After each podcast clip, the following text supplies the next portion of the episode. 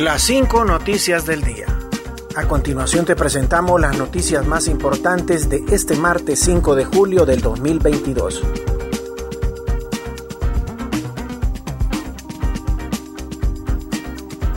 Rescatan a niñas de embarcación en Roatán. Red de trata de personas les ofrecía trabajo. El Comité Local de Roatán, Isla de la Bahía, de la Comisión Interinstitucional contra la Explotación Sexual Comercial y Trata de Personas de Honduras, reportó este martes el rescate de 10 niñas que habrían sido captadas por una red de trata de personas. La directora ejecutiva de ese comité, Sua Martínez, indicó que recibieron la alerta de parte del presidente del patronato de la colonia, Alvin de Roatán. La situación es alarmante los datos que tenemos en nuestras estadísticas es que el 51% de niñas y niños son los que caen en el delito de trata, lamentó Martínez. La red de trata de personas operaba en la isla y niñas entre 12 y 15 años eran su principal objetivo. Honduras absorbió 2.238 millones de lempiras por subsidio de combustible. Con la intención de brindar un alivio a la población hondureña impactada por los altos precios de los combustibles a nivel nacional e internacional, el gobierno de la presidenta Xiomara Castro en el mes de febrero instruyó una rebaja de 10 lempiras al precio por galón de los combustibles.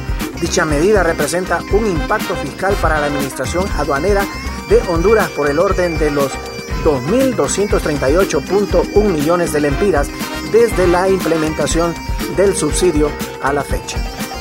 Según estadísticas reflejadas en el sistema informático aduanero, los impuestos dejados de percibir en el aporte para la atención a programas sociales y conservación del patrimonio vial en millones de lempiras para el mes de febrero fue de 281.6, para marzo 521.6, en abril 485.4, mayo 489.7 y en el mes de junio 459.9 para hacer un total de 2.238.1 millones de lempiras.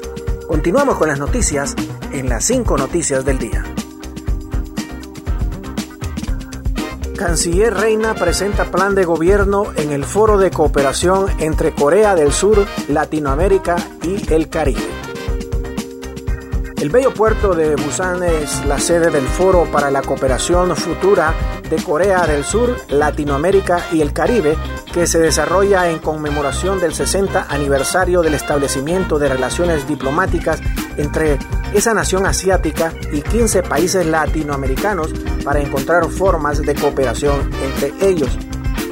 En ese escenario, el embajador Eduardo Enrique Reina, secretario de Relaciones Exteriores y Cooperación Internacional, tuvo una destacada participación con la representación resumida del plan de gobierno de la presidenta Xiomara Castro y con ello despejar el panorama para ubicar posibles rubros receptores de donación.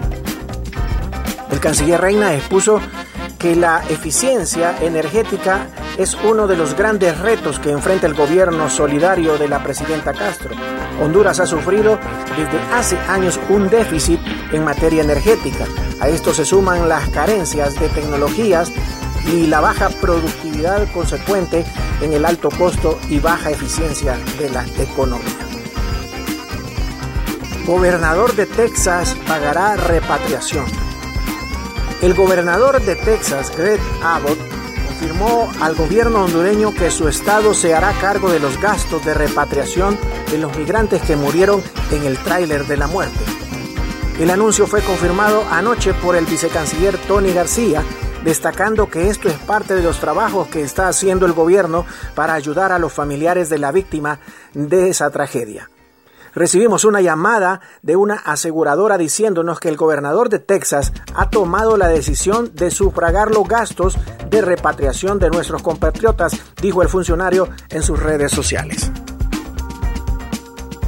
Sin vida es encontrada niña desaparecida en Ciguatepeque.